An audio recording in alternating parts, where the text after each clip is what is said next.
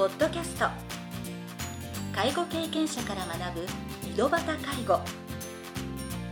この番組では親の介護を乗り越えた方や実際に現在介護をしている方また医療や介護サービスを提供している事業所の方々をお招きしゲストの方々に介護をする中で学んだことなどをお伺いします。ナビゲーターはこれまでで500人以上の介護相談に対応してきた介護コーディネーターの山川仁でお送りします。それでは今回の番組をお楽しみください。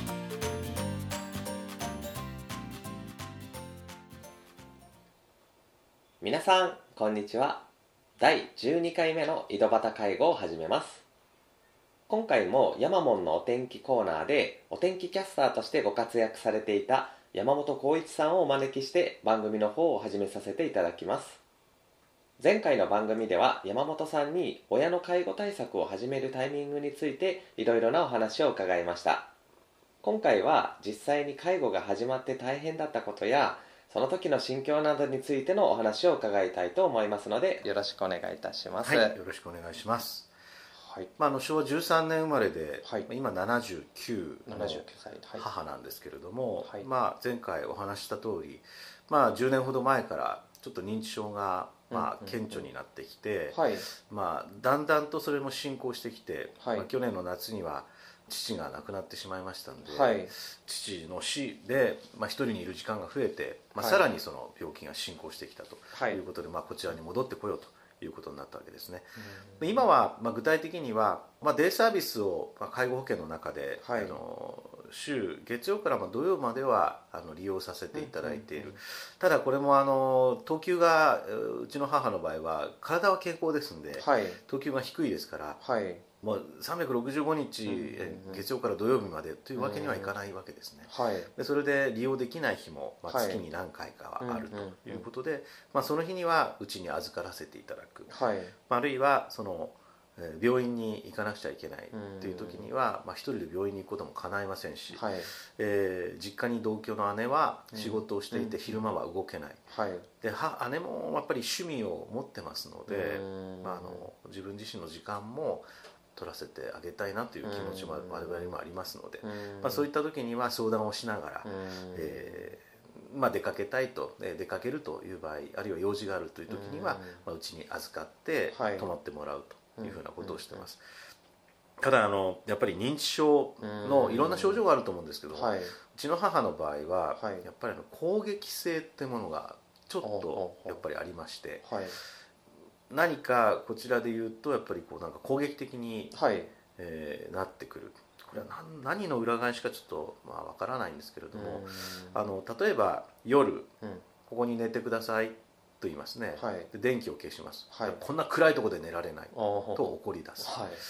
まあでも暗くしないと寝られませんからね。はい。であとはそのちょっとえー今私たちが住んでいる家は中古の住宅でもうあの建て付けがだいぶ悪くなってるんですけれども、でそのあのちょっと襖に隙間が空いて、はい。隣の部屋の明かりが漏れてくると、こんな隙間風の入るところで寝られるわけがないうんっていう怒り出すんですね。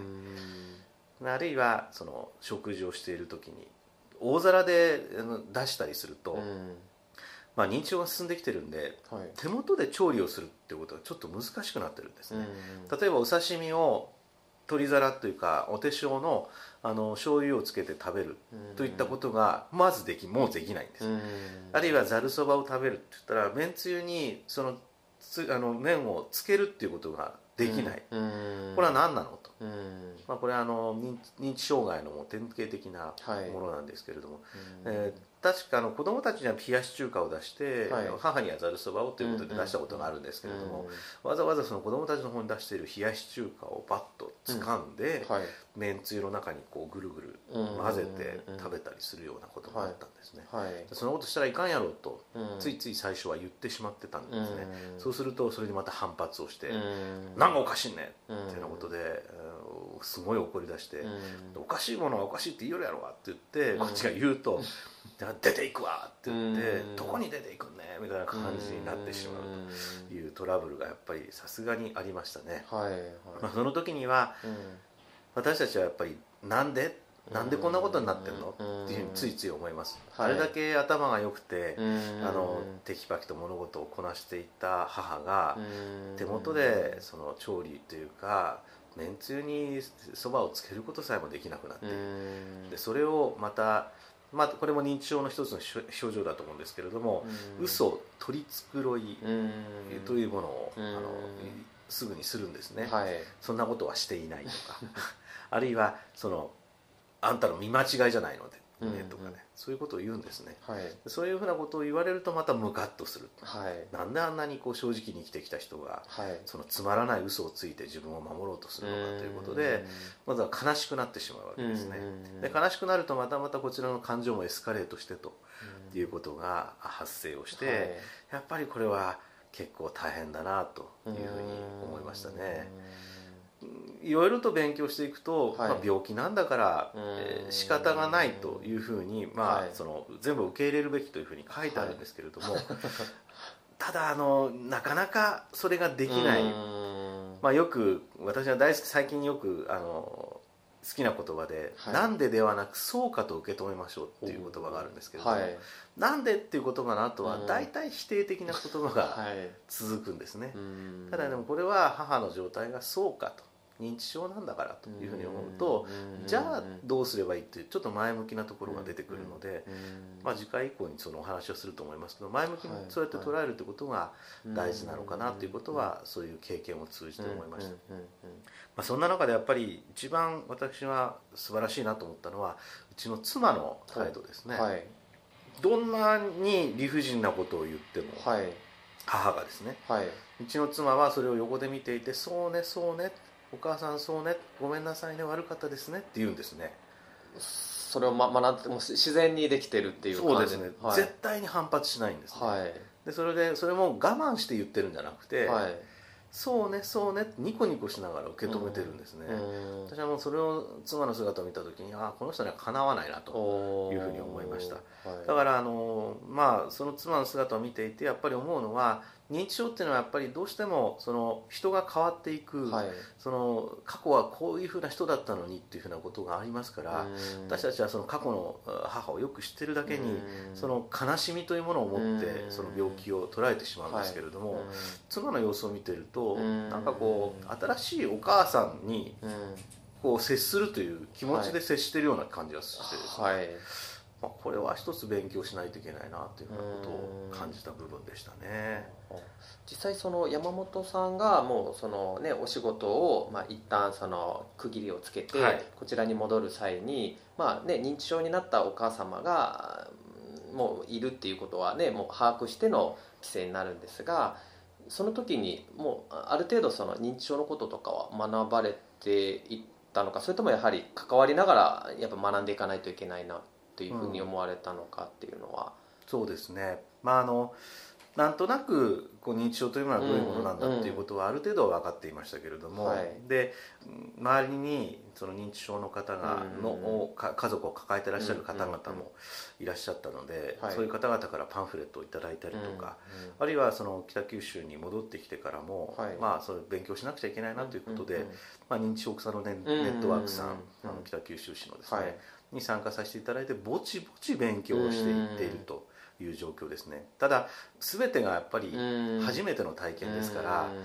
まあ、あまりこう頭でっかちになってうん。しまってもいかんのでしょうけれども、うん。まあ、あのもっともっと、えー真剣に勉強してですね母の方に取り組んでいかなくちゃいけないなというふうにまた思いましたね、やっぱりなあまりその下調べというか、うん。しっかりとした考えがあったわけではなくて、うん。まあ、とにかく寄り添わなくちゃいけないというだけの気持ちで来ましたんで、うん。その点はちょっと不足していたかなとも思います、うんうんうんこれはあの作家のユービーさんという方がはい。いらっしゃって、その方がこの間あの8月中か何かにツイッターに書いてらっしゃったんですけれども、はい物事に寄り添うということは今自分が立っているところの立場を捨てていくということですから、うん。そう簡単なことではないんですよと、うん。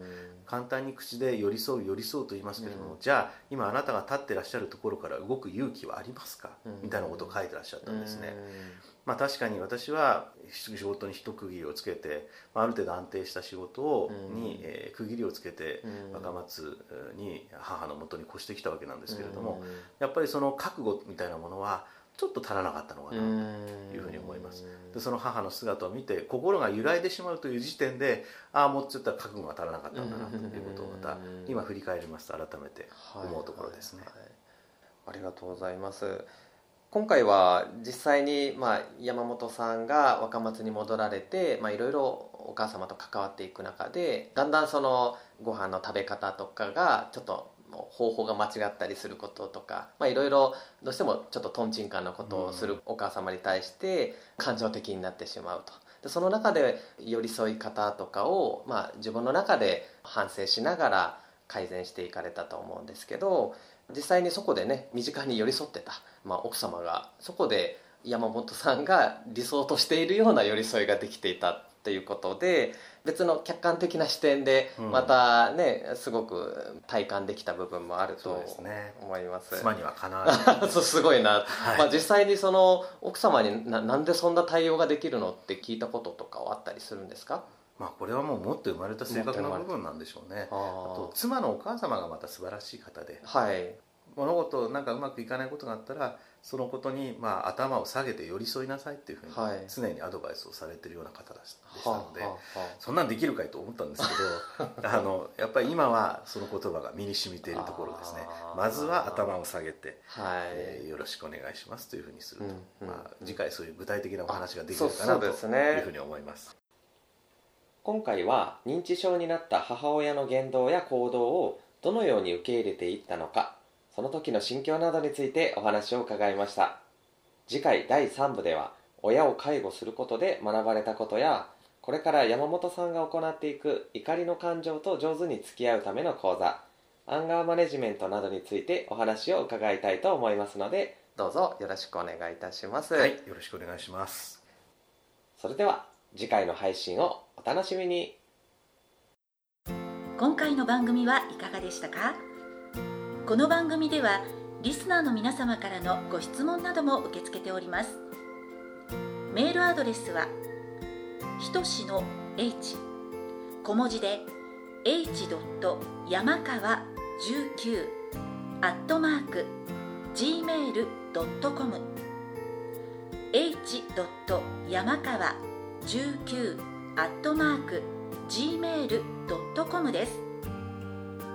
それでは次回の配信をお楽しみに。